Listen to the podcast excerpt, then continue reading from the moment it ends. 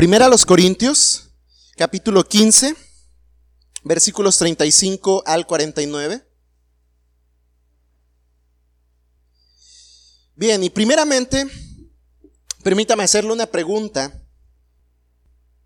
¿Se ha preguntado alguna vez cómo resucitaremos? Quizá no la, la, pregunta directa, ¿cómo resucitaremos? Algunos sí, quizá hemos preguntado, ¿cómo será la resurrección? Yo he escuchado de algunos pensar, ¿y reconoceré a mi esposo? ¿Y nos vamos a conocer allá? ¿Cómo será la resurrección? Y algunos todavía osan más a preguntar, ¿y será que allá vamos a comer o que vamos a tener hambre, que vamos a tener sueño? ¿Cómo será la resurrección? Es un tema interesante y ciertamente no fácil de comprender para nuestras mentes finitas. En anteriores pasajes, Pablo ya había hablado de la importancia de la resurrección. La semana pasada especialmente estuvieron aquí meditando en los versículos anteriores acerca de la importancia de la resurrección. Y Pablo, mostrando a Cristo como la garantía de la resurrección, habla de esta importancia. Diciéndole pues a los corintios que si Cristo no resucitó, entonces tampoco hay resurrección de los muertos. Y si no hay resurrección, si Cristo no resucitó, Pablo dice entonces es vana nuestra predicación, vana es nuestra fe y aún más triste, incluso más triste de que nosotros podríamos ser los más dignos de burla de todo el mundo si nuestra fe fuera vana. Pablo le dice a los corintios, si Cristo no resucitó, si la resurrección no es real, aún estamos muertos en nuestros pecados. Y de este modo Pablo enfatiza en la importancia de la resurrección. No solamente de que Cristo resucitó, sino por razón de que Cristo resucitó, nosotros también resucitaremos. También hay resurrección de los muertos. De modo que ya que Cristo ha resucitado y ha sido hecho, dice en los pasajes anteriores, primicia de los que durmieron, los creyentes, hermanos, debemos tener por segura la esperanza de nuestra resurrección. No debemos dudar en cuanto a nuestra resurrección. Sin embargo, como decía hace un momento, no es una verdad fácil de entender mucho menos para los corintios, quienes Hace un par de semanas yo decía estaban rodeados por pensamientos que volvían mucho más difícil la comprensión de una doctrina como esta. La resurrección. ¿Por qué? Por razón de lo que los griegos pensaban y algunos otros judíos. Y Pablo considera el hecho de que entre los corintios habrá duda referente a esto. De que entre los corintios había quien haría preguntas para objetar, no porque tuviera en sí una duda, sino porque querría contraponerse a la doctrina de la resurrección, al no creerla. No con el interés de comprender. Quizá usted alguna vez se ha preguntado, ¿cómo será la resurrección? Pero espero en la duda de, de saber cómo estas cosas sucederán y cómo será su cuerpo y cómo nos veremos cuando en gloria estaremos delante del Dios Santo. Cómo seremos transformados. Quizá nos vemos una mañana al espejo y, decimos, ay, espero que no sea mi rostro igual cuando resucite. Y quizá eso nos ha llevado a preguntar, ¿cómo será la resurrección? Pero estos en Corinto, cuando preguntaban ¿Cómo resucitarán los muertos? ¿Con qué clase de cuerpo viven? No es que estaban interesados en que se les explicara, eh, eh, no esencialmente. Más bien estaban buscando contraponer, desmentir, echar abajo el argumento de la resurrección bajo su propio razonamiento. Así que en esta sección de la carta que hoy vamos a considerar, Pablo se ocupará en responder a estas preguntas. Dice el versículo 35, ¿cómo resucitarán los muertos? ¿Y con qué clase de cuerpo viven. Para esto, eh, yo decía hace un par de semanas, el pensamiento de los griegos, especialmente de los gnósticos, tenía que ver con el dualismo. Y ellos veían al cuerpo como la parte del ser que no servía, lo que estaba corrompido, lo que estaba sucio y de modo tal que ellos consideraban que el alma sería eterna y una vez que el cuerpo falleciera, una vez que el cuerpo dejara de funcionar, entonces se despojaban de este mal elemento de sus cuerpos y solamente el alma que era buena permanecía. Incluso no consideraban que el alma era pecaminosa. Y ahí empieza a ser contrario a las verdades que el Evangelio manifiesta. Que el cuerpo era lo que era malo y, y de ahí incluso, como un dato interesante, observaba que la costumbre o la, la, práctica de la cremación tiene fundamentos en las creencias gnósticas. Y entonces cuando cremaban un cuerpo, entonces estaban destruyendo la parte mortal, la parte corrompida del ser y se preservaba la parte espiritual, la parte eterna. Ahí habría un tema interesante que platicar e indagar referente a qué postura debe tomar un creyente en razón de la cremación. Luego hablamos de eso, no lo voy a hablar esta mañana porque nos llevaríamos mucho tiempo. Por otro lado, estaban algunos judíos que consideraban que la resurrección era real, que era cierta, que sucedería, pero pensaban que la resurrección sucedería con nuestros mismos cuerpos de modo tal que esto podía llevar a una desesperanza grande para alguien que, digamos, murió ahogado en el mar. Alguien que murió por quemaduras. Y entonces, tras la idea de la cremación, alguien que su cuerpo fue consumido por el fuego, estaban en graves problemas al pensar que resucitaría con su mismo cuerpo. Alguien que fue amputado de una parte de sus cuerpos y algunos judíos creían que ese mismo cuerpo con el que había muerto sería el mismo cuerpo con el que resucitarían. Así es que este tipo de pensamientos rodea a los corintios, vuelve más difícil la comprensión de la doctrina de la resurrección del cuerpo. Y entonces Pablo se adelanta diciendo, pero algunos o alguien dirá, versículo 35, ¿cómo resucitarán los muertos? ¿Y con qué clase de cuerpo viven? Y primeramente Pablo usa palabras fuertes, eh, reprende a aquellos que están yendo a este razonamiento y dice necio. Otras versiones traducen esta palabra como tonto, insensato. Y se dirige a presentar una analogía a los corintios que sin duda Pablo estaba consciente no sería difícil de comprender y por tanto ayudaría a los corintios a comprender la resurrección. Así es que la primera parte de la carta, del versículo 35 al 41, la primera parte de esta carta, lo que vamos a considerar es una ilustración acerca de la resurrección. La pregunta inicial es, ¿cómo será la resurrección? ¿Cómo resucitaremos? Y para dar respuesta a esa pregunta, primero vamos a observar la manera en la que Pablo ilustra la resurrección para hacer entender a los corintios y de alguna manera para ayudarnos también a entender a nosotros cómo será la resurrección. Y la analogía que usa primeramente Pablo es la analogía de la siembra y la cosecha. La analogía del grano que se siembra y luego da su fruto. La experiencia común de sembrar, si alguien de ustedes ha sembrado, va a entender sin duda alguna esto. Va a entender esta ilustración.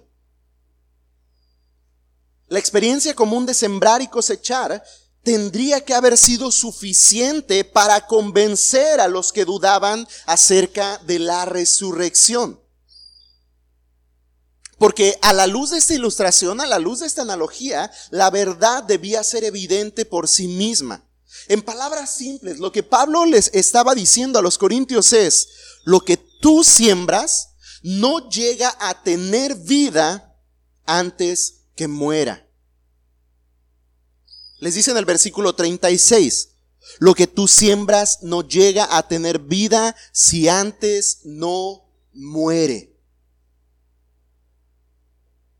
Y lo que se siembra, versículo 37, lo que siembras, no siembras el cuerpo que nacerá, sino el grano desnudo, quizás de trigo o de alguna otra especie, pero Dios le da un cuerpo como Él quiso y cada semilla, y a cada semilla su propio cuerpo. No toda carne, dice el versículo 39.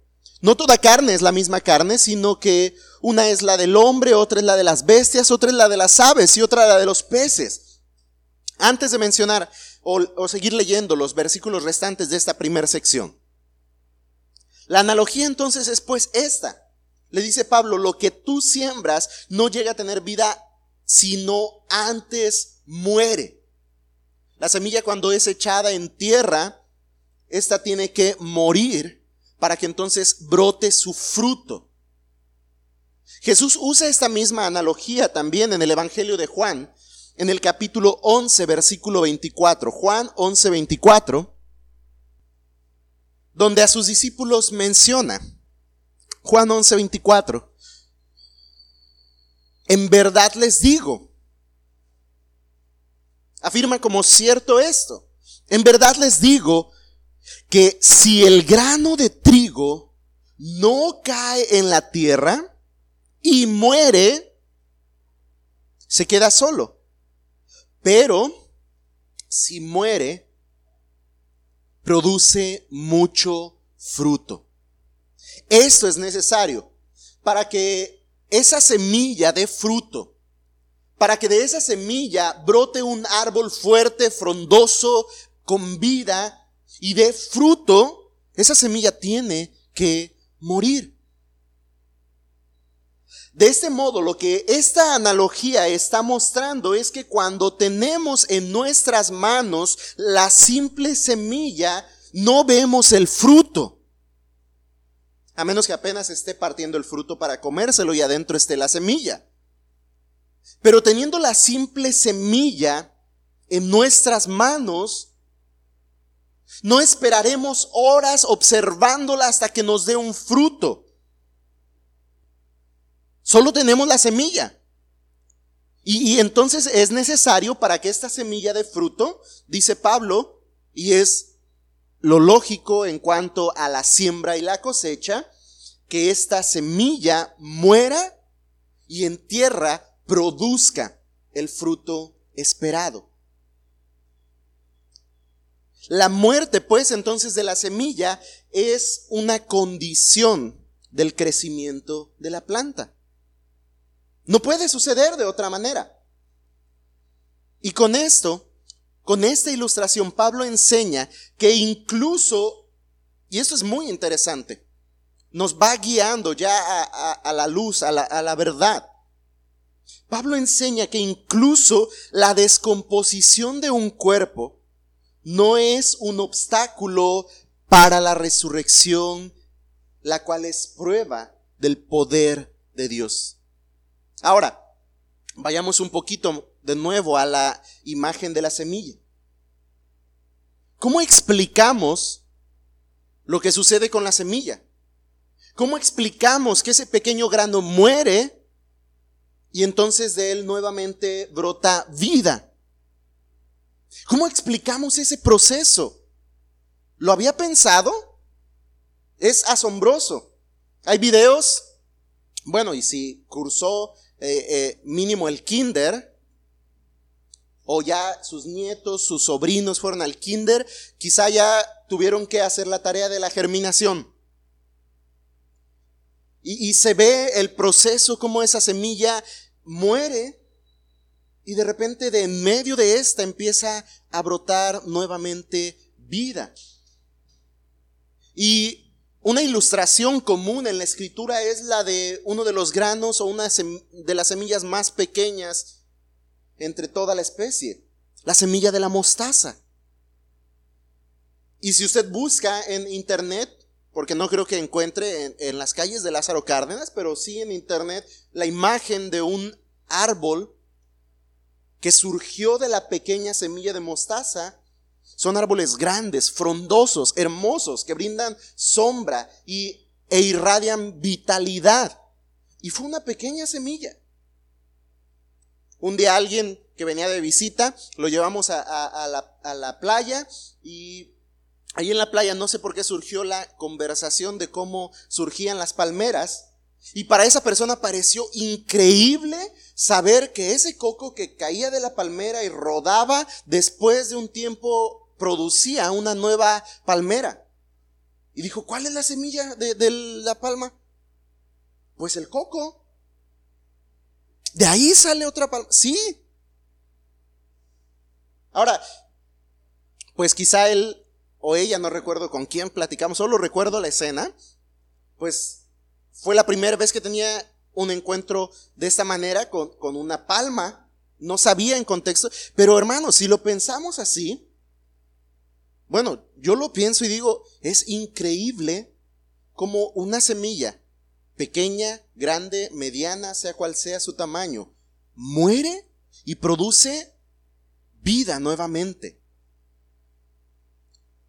La razón más lógica y sensata de todo esto es pensar en el Dios que da vida, en aquel que creó todas las especies, en aquel que sustenta todo este proceso para que cuando la semilla toca el suelo y muere, ésta produzca vida.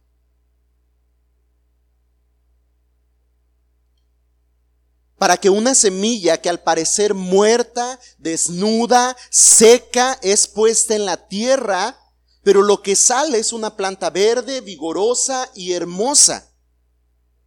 Y Dios es quien gobierna el proceso de la siembra y el crecimiento. Por Él sucede esto.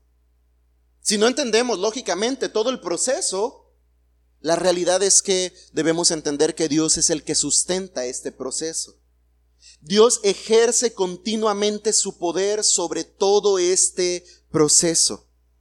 Dice el versículo 38, pero Dios le da un cuerpo como Él quiso y a cada semilla su propio cuerpo.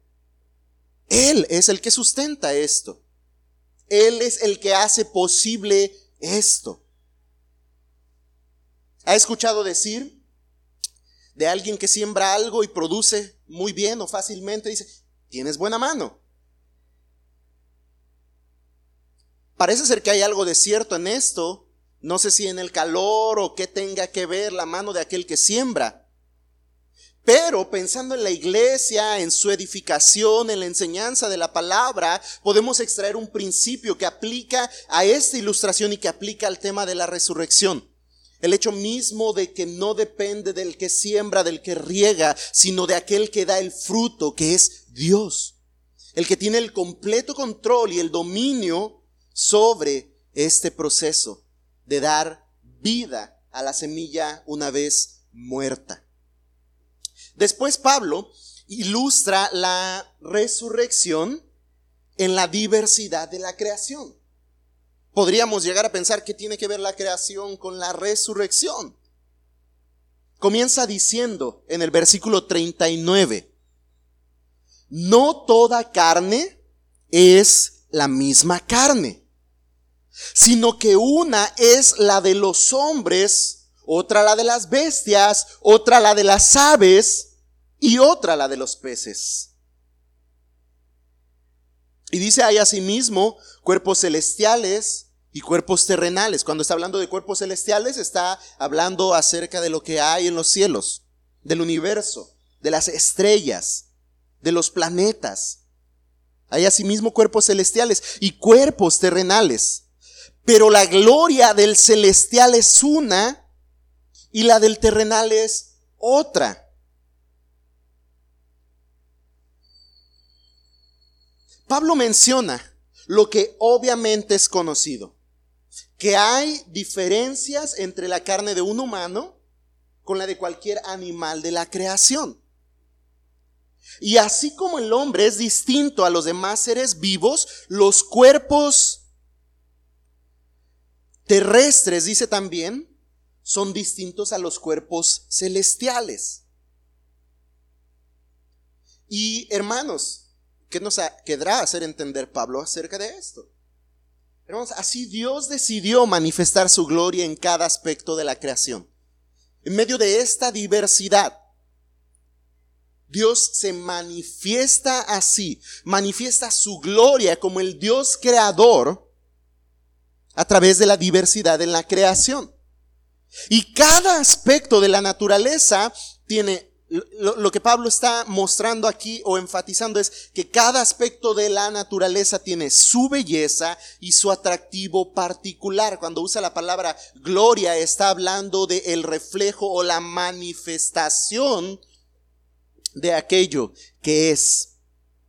Dios, en este sentido, hermanos, nos deja ver el apóstol Pablo no está limitado a un determinado tipo o clase de creación.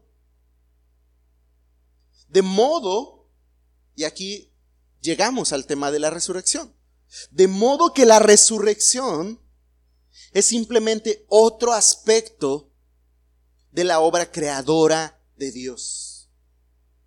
¿Cómo? ¿Cómo entendemos esto? Esas dos ilustraciones, estas dos imágenes que Pablo coloca en nuestras mentes, si bien hasta este punto puede decir, bueno, ya más o menos voy agarrando unas cosas, pero como que no entiendo del todo cómo resucitaremos. Bueno, Pablo en la siguiente sección que ahora vamos a observar nos ayuda a entender la resurrección explicando o aplicando estas ilustraciones a la doctrina de la resurrección.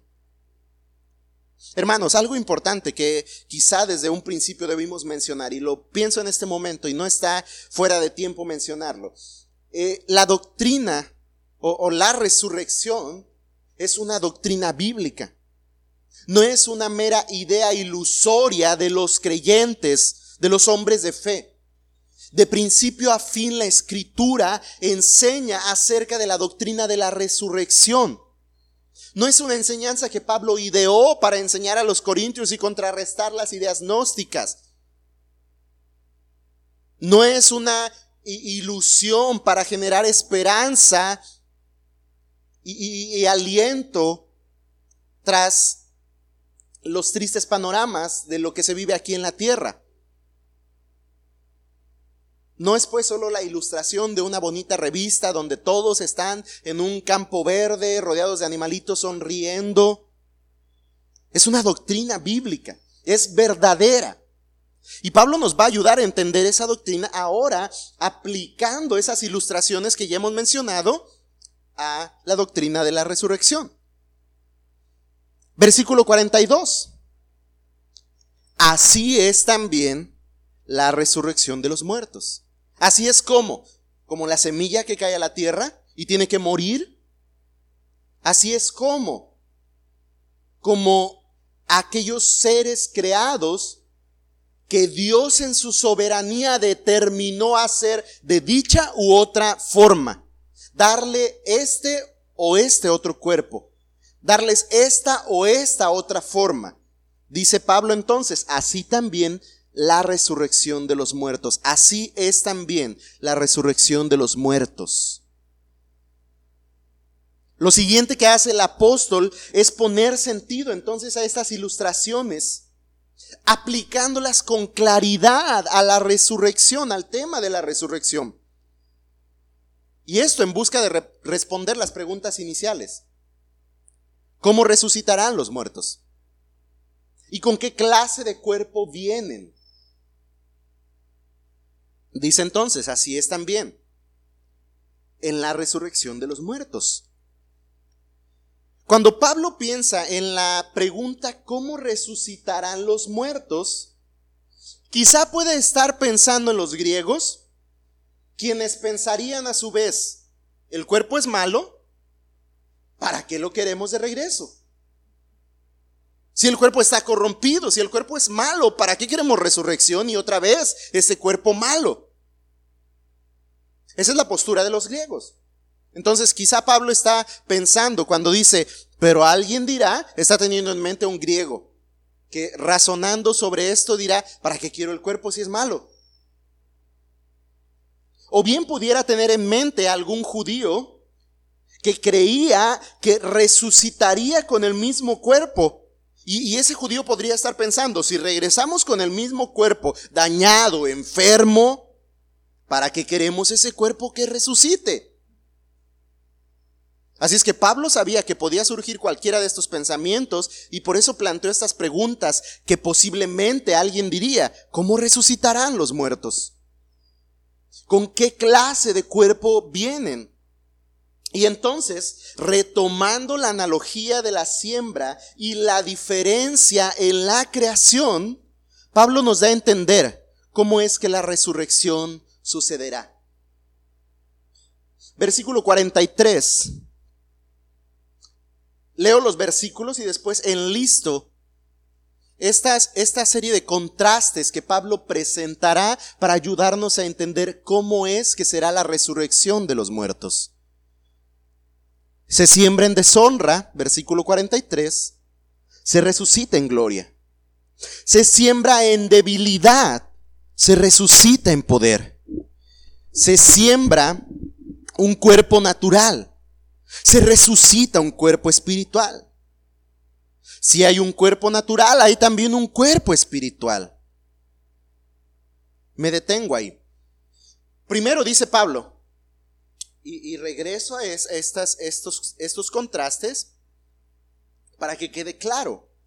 Se siembra en corrupción, dice Pablo, la resurrección será en incorrupción. Después dice, se siembra en deshonra, la resurrección será en gloria. Se siembra en debilidad, dice, pero la resurrección será en poder. Se siembra un cuerpo natural, pero se resucita un cuerpo espiritual. Así es que Pablo quiere afirmar, hermanos, que el cuerpo resucitado es radicalmente diferente al cuerpo mortal. Y ahí empieza a tomar sentido estas ilustraciones y ahí empieza a tomar forma la respuesta de Pablo referente a cómo será la resurrección. ¿Cómo resucitaremos? El cuerpo resucitado será radicalmente diferente al cuerpo mortal tan diferente será, tan radical será, como lo es la planta que brota de la semilla sembrada. La semilla era una y tuvo que morir y reventó y de ahí empezó a brotar la vida, el árbol del cual el fruto se manifestaría. No es la misma semilla la que vemos en el árbol. El árbol tiene otra imagen, irradia vida, es verde, es fuerte, es grande, mientras que la semilla que se dejó en la tierra era pequeña, débil, sin color quizá ya. Y entonces Pablo dice, la resurrección será radicalmente distinta al cuerpo mortal que hoy tenemos en la tierra. El cuerpo sepultado, hermanos, no es igual al cuerpo resucitado. Porque experimentará una completa y radical transformación. Imagínese, usted es muy guapo en la tierra, no lo vamos a reconocer en el cielo. Porque quizá ya le toque ahí ser un poquito más feo y a los feitos nos toque ser un poquito más guapos. No lo sé será radicalmente transformado. Esa es la idea. No tendremos el mismo cuerpo mortal que tenemos hoy.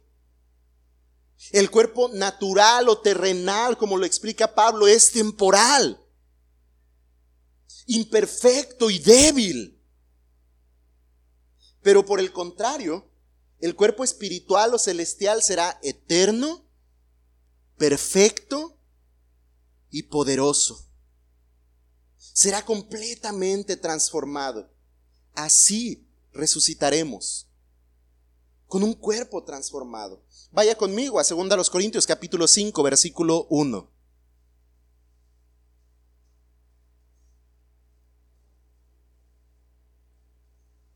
Segunda a los Corintios, capítulo 5. Voy a leer desde el versículo 1 hasta el versículo 4. Segunda a los Corintios. Pablo habla esta, esta realidad de la resurrección en su segunda carta a los Corintios diciendo, porque sabemos que si la tienda terrenal, este cuerpo, que es nuestra morada, es destruida, tenemos de un Dios un edificio, una casa no hecha por manos, eterna en los cielos. Ahí está otro aspecto de los que mencionábamos. Ahí está el contraste, este, esta tienda terrenal, temporal, es nuestra morada, será destruida, pero tenemos de Dios un edificio, una casa no hecha de manos, eterna en los cielos. Versículo 2. Pues en verdad en esta morada y usted dígame si no es cierto. Gemimos anhelando ser vestidos de nuestra habitación celestial. En esta morada, en este cuerpo temporal, mortal, hay dolor, hay sufrimiento. Sé que más de uno de los que estamos aquí presentes tenemos una enfermedad. Hay algo en nuestro cuerpo que ya no funciona adecuadamente y que produce dolor y que produce tristeza y que produce cansancio. Y dice Pablo a, los Corintios, pues en verdad esta morada, en esta morada gemimos, anhelando ser vestidos con nuestra habitación celestial. Y una vez vestidos, no seremos hallados desnudos. Porque asimismo, los que estamos en esta tienda, gemimos agobiados, pues no queremos ser desvestidos, sino vestidos. ¿Para qué? Y vea estas palabras. Lo mortal sea absorbido por la vida. Para que lo mortal se vista de inmortalidad. Qué hermosas palabras de esperanza y aliento por la verdad de la resurrección. Que este cuerpo es temporal. Más adelante hablaré de esto, pero como un paréntesis, échele ojo y no creo que convenga que le invierta tanto en la cirugía. Este cuerpo es temporal. Decía Pablo referente al ejercicio, y no con esto estoy diciendo que el ejercicio sea malo, pero sí en cuanto a dónde está puesto el corazón y las prioridades. Y decía Pablo, el ejercicio físico para nada aprovecha pero resaltaba el valor de ejercitarse para la piedad a través de las disciplinas espirituales. Porque muchas veces perdemos de, nuestras mentes el hecho de que esta morada es temporal. Le invertimos un montón. Algunos, pues. Pero es temporal. ¿Cómo resucitaremos? Fue la pregunta inicial. Hermanos, sin duda no con el mismo cuerpo, gracias a Dios. No con las mismas enfermedades. No con los mismos dolores y sufrimientos, no con los mismos padecimientos. Resucitaremos incorruptibles. A razón también de que no habrá más pecado en nuestros cuerpos. Gloria a Dios por eso. Seremos revestidos de incorruptibilidad, de inmortalidad. Porque el cuerpo mismo ya no estará sujeto a muerte. Resucitaremos glorificados en una nueva manifestación de lo eterno. Y eso no por nosotros, sino por el poder de la resurrección de Cristo. Esto era lo que Pablo enfatizaba en, la primera sección del capítulo 15, en los versículos que estudiaron la semana pasada. Si Cristo no hubiera resucitado, entonces nosotros tampoco tenemos esperanza de resurrección y vana es nuestra predicación y vana es nuestra fe y estamos muertos.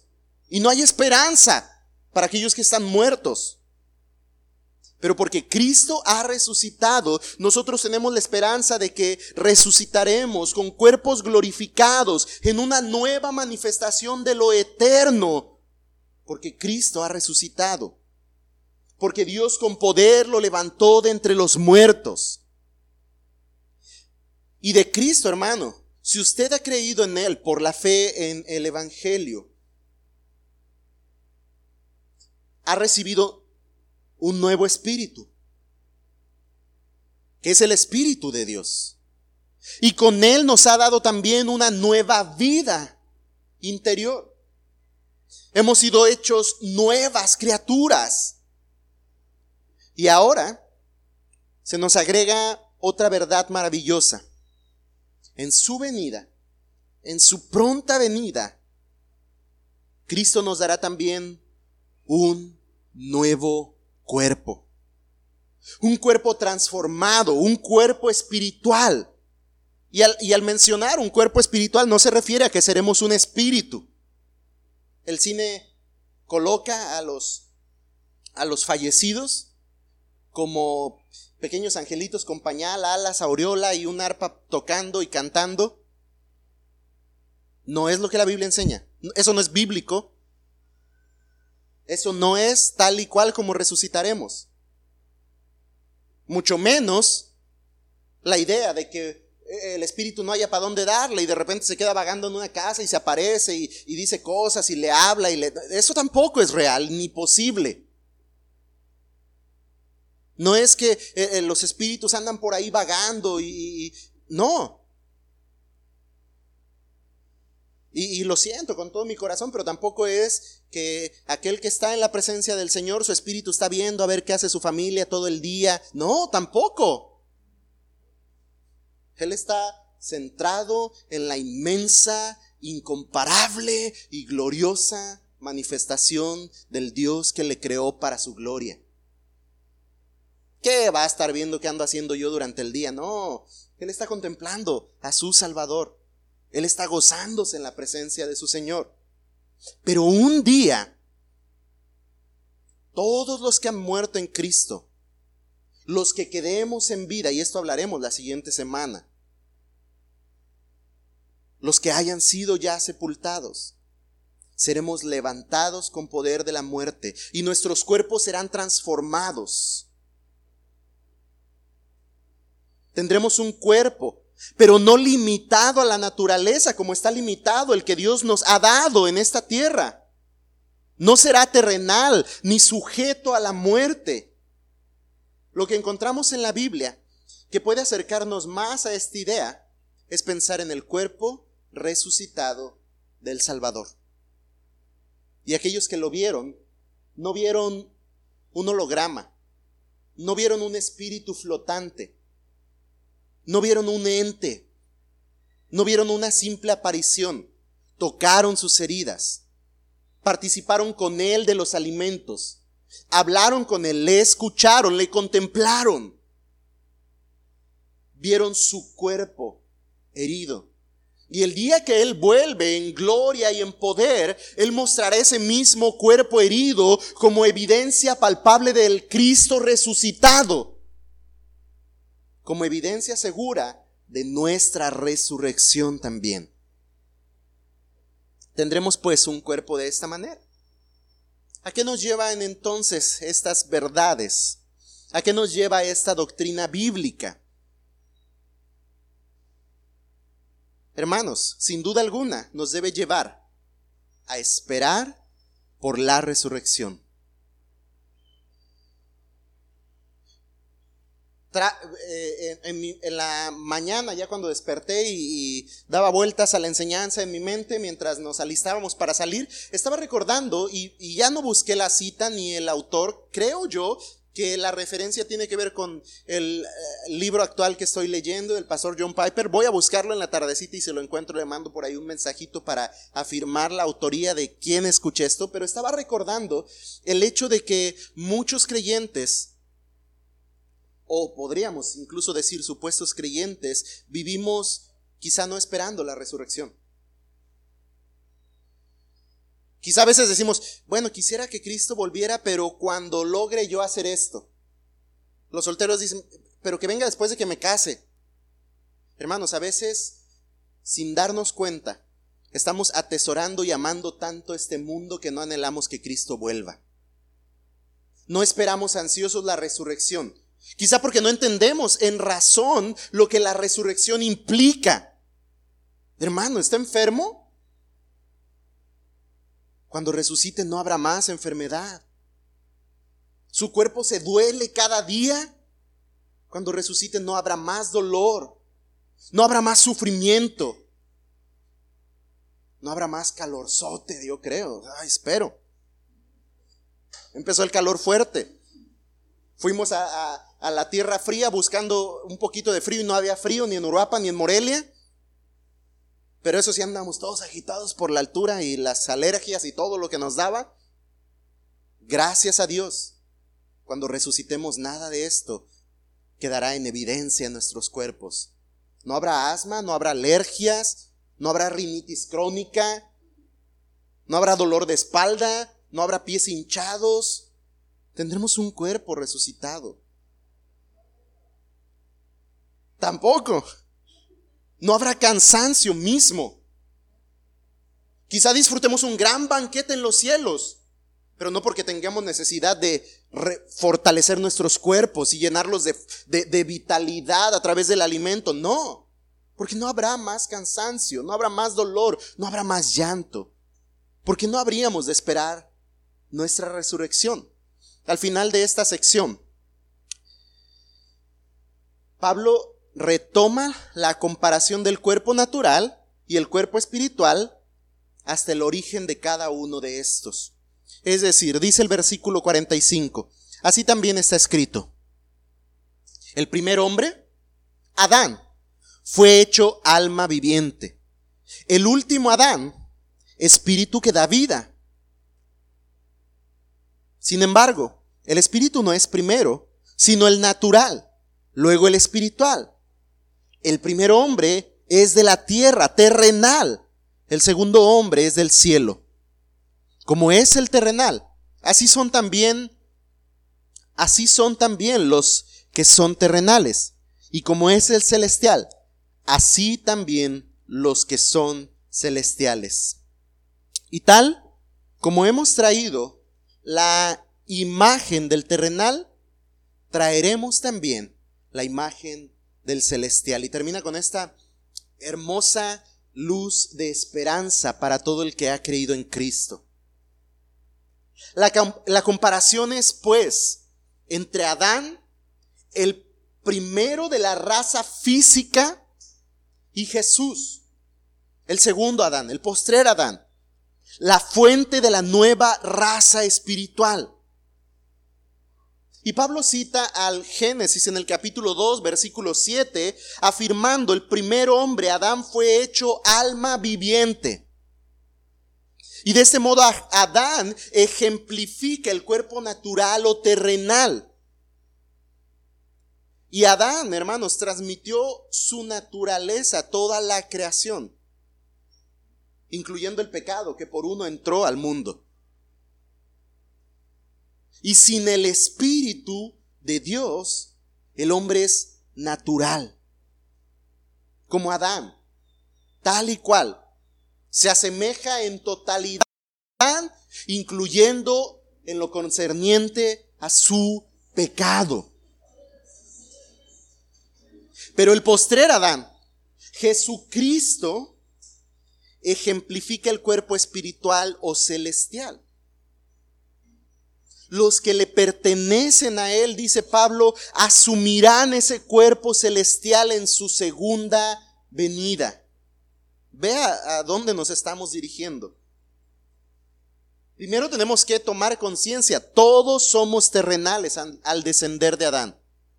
Todo hombre es terrenal al descender de Adán.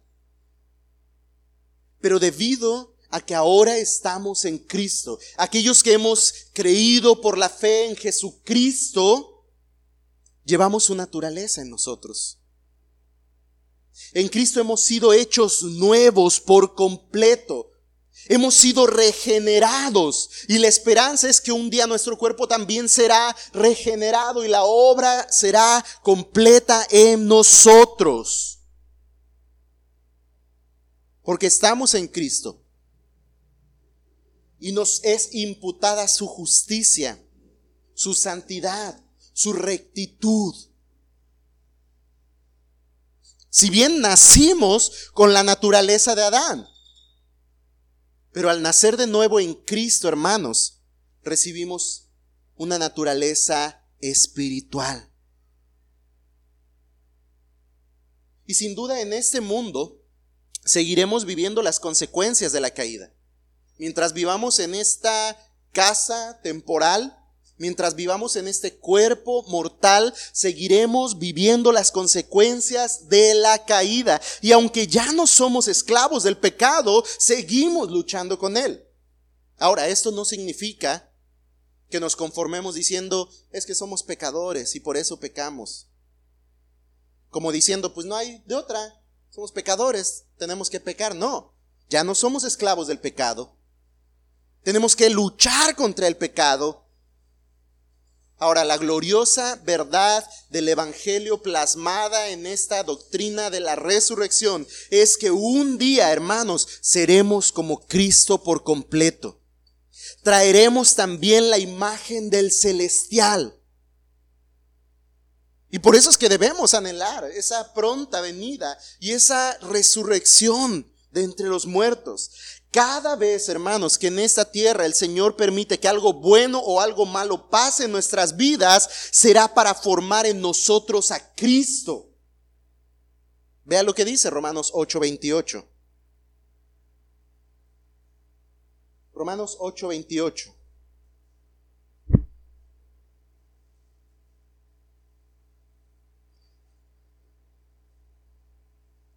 Y sabemos que para los que aman a Dios, todas las cosas cooperan para bien.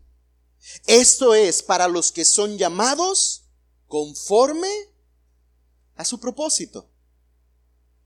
Ahora, como algunos han interpretado muchas veces, esto no quiere decir que en esta vida, debido a que amamos a Dios, todo nos va a salir bien. No es lo que el apóstol está diciendo a los romanos en esta porción. Más bien quiere decir que en esta vida todo lo que Dios permite que suceda, lo orquesta en, e, e, en el sentido de que forme en nosotros el carácter de Cristo. Todo cuanto Dios hace posible en nuestras vidas, sea bueno o sea malo, lo permita bueno o lo permita malo, sucede para que nosotros sea formado Cristo. Vea lo que dice, segunda a los Corintios 3:18. Segunda a los Corintios 3:18.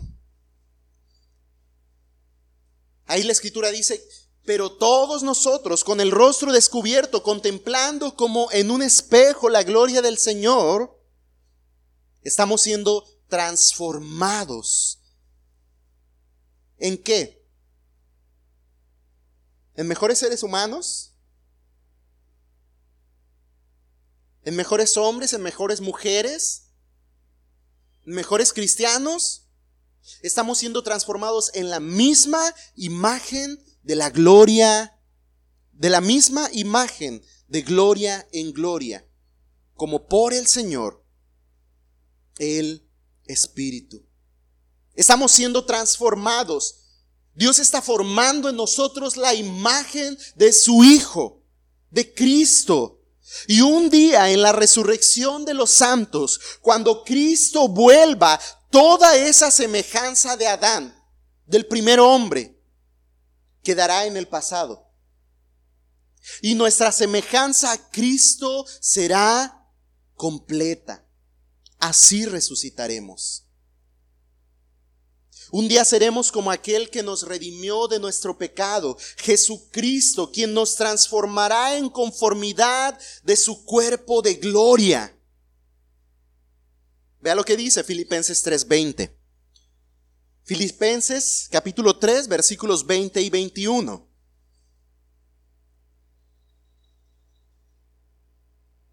Ahí Pablo dice que nuestra ciudadanía está en los cielos.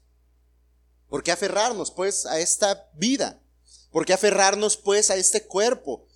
¿Por qué invertir todos nuestros recursos, todo nuestro tiempo y todas nuestras fuerzas en esto que es temporal? Nuestra ciudadanía está en los cielos, de donde también ansiosamente esperamos, espero hermanos que sí sea así, que ansiosamente esperamos a un Salvador, el Señor Jesucristo. ¿Y por qué lo esperamos tan ansiosamente? Dice el versículo 21, el cual transformará el cuerpo de nuestro estado de humillación en conformidad al cuerpo de su gloria, por el ejercicio del poder que tiene aún para sujetar todas las cosas a Él mismo. Por eso debemos esperar esa segunda venida. Por eso debemos anhelar esa resurrección. Porque este cuerpo, en nuestro estado de humillación, ese cuerpo que se duele por la enfermedad, ese cuerpo que se agota físicamente, ese cuerpo que cada día se va deteriorando más y más, será transformado en conformidad al cuerpo de la gloria de aquel que nos salvó. Por eso debemos anhelar esa venida. Por eso debemos anhelar esa resurrección. Por eso debemos esperar en Él. Pues el cumplimiento de esa esperanza futura, hermanos, pondrá fin al sufrimiento presente. No va a haber más COVID. ni cubrebocas, ni gel antibacterial. El cumplimiento de esa esperanza futura pondrá fin al sufrimiento presente. Cuando seamos regenerados por completo conforme al propósito de aquel que nos creó para alabanza de su gloria. Y cito por último al apóstol Pablo en la carta a los Romanos, capítulo 8, pero ahora el versículo 29. Romanos 8:29. Ahí habla del propósito de Dios diseñado desde antes de la creación para nuestras vidas, para su vida. Y dice el apóstol que a los que antes conoció Dios, a los que de antemano conoció, también los predestinó ¿Para qué? Para ser hechos conforme a la imagen de su Hijo. ¿Por qué esperar esta resurrección? Porque ese fue el propósito mismo de nuestra redención. Porque ese fue el propósito mismo por el cual Cristo vino a morir en la cruz. Para que usted y yo un día seamos transformados conforme a la imagen de Jesucristo. Porque antes de la creación, antes de que usted siquiera pensara o que le pensaran en traerle a la vida, en, en hacerle existir, Dios le había pensado, no solamente para salvación, sino para formar en usted la imagen de su Hijo Jesucristo. Ese fue el propósito divino. ¿Por qué no esperar en esta verdad en esta resurrección. Es un pasaje hermoso el que hemos considerado. Espero hayamos podido poner sentido a la razón del cómo resucitaremos. Ahora, hermanos, seguiremos hablando de esto la siguiente semana, pero ahora pensemos en algunas implicaciones prácticas. Y he mencionado algunas alrededor de esta conversación, pero quiero poner énfasis en algunas. Hermanos, este cuerpo es temporal. La forma en que invertimos y nos desgastamos, llámese desde el vestir hasta el cuidado del mismo. Y no estoy diciendo que descuidemos nuestro cuerpo, pero sí el énfasis en cuanto a los prototipos de belleza, la escultura del cuerpo, los griegos tenían un énfasis en observar la belleza del cuerpo. Y de ahí viene incluso el, área de los deportes. Y no son malos en sí. No es malo en sí el cuidado del cuerpo. Pero debemos entender que esta morada es temporal. No solo este cuerpo, sino nuestra travesía en este mundo. Si usted, si usted, está anhelando y añorando riquezas y, y, cultivando riquezas para este mundo, oh triste noticia, todo aquí se va a quedar. Estamos de pasadita. Y tal vez quizá, y no hablo de la edad ni la condición de nadie, sino del mundo en general, quizá estamos más cerca del final de lo que pensamos. Y aún así estamos invirtiendo nuestra vida, nuestro tiempo y nuestros recursos en este mundo que está por destruirse. Hermanos, es tiempo de mirar hacia lo eterno y anhelar ansiosamente la venida del Señor y trabajar y poner nuestro corazón en donde ni la polilla ni el, ni el orín corrompen, donde no entrarán los ladrones y hurtarán. Dice la escritura, porque donde esté tu tesoro, ahí estará tu corazón. La pregunta es, ¿dónde está su corazón? ¿Anhelando su resurrección o buscando postergarla? Señor, espérame tantito más. Deja que me asciendan. Señor, espérame tantito más. Deja que, que tenga esto. Señor, espérame tantito más. Deja que logre esto. Usted no ama al Salvador. Usted ama este mundo. Si su pensamiento es ese, usted ama al mundo más que aquel que dice ser su Salvador. Y quizá, si esa es su condición, es un tiempo óptimo para decir, Señor, perdóname. Verdaderamente no te amo como digo que te amo. He amado más este mundo, he atesorado más este mundo. Ese es un primer principio. Hermanos, a veces esperamos milagros cuando alguien está postrado en cama. Y muchas veces gente que ve a esa persona deteriorarse físicamente puede volverse en contra de la fe y en contra de Dios y decir, es que Dios no obró en un milagro, es que Dios no me escuchó, es que Dios no hizo nada. Hermano, qué mayor milagro que llevarse ese cuerpo corrompido y poner fin a su sufrimiento. Ese es un milagro de Dios.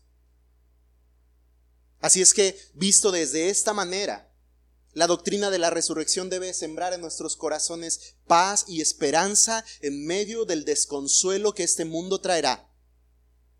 Hemos vivido lo que va de este año y el pasado, y especialmente más el pasado, con una constante pérdida de seres queridos, de hermanos cercanos, de hermanos amados. Pero Pablo escribía a los tesalonicenses con razón de la resurrección que era importante que ellos no ignoraran acerca de los que duermen, sino que observaran este padecimiento a la luz de la esperanza de la resurrección. Y eso también, hermanos, no podemos perderlo de vista. Muchos más morirán, muchos más se dolerán, vendrán muchas más enfermedades y muchas más calamidades a nuestras vidas, pero gracias a Dios, esta morada no es nuestra morada permanente. Vamos de camino a la patria celestial, donde un día seremos conformados en plenitud a aquel que nos salvó de nuestro pecado y de la condenación. Gracias y gloria sean a nuestro Dios por eso. Un día este sufrimiento acabará. Ahora, ¿qué haremos mientras esto suceda? Sin duda alguna, hermanos, que apremia la predicación misma del Evangelio de Salvación. La semilla tiene que morir para vivir. Pero el único que produce vida es Dios a través de Jesucristo.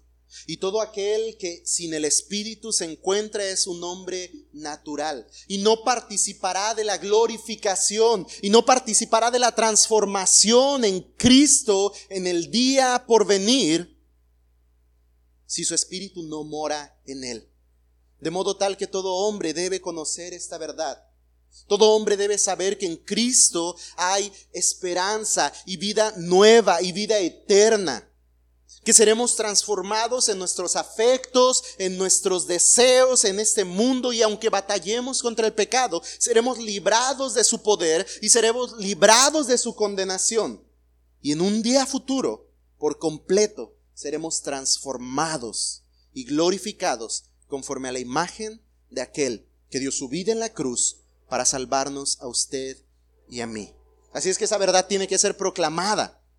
Cristo resucitó nuestra predicación es verdadera. Cristo resucitó y nuestra fe no es vana. Cristo resucitó y un día usted y yo, si hemos creído en Él, también resucitaremos.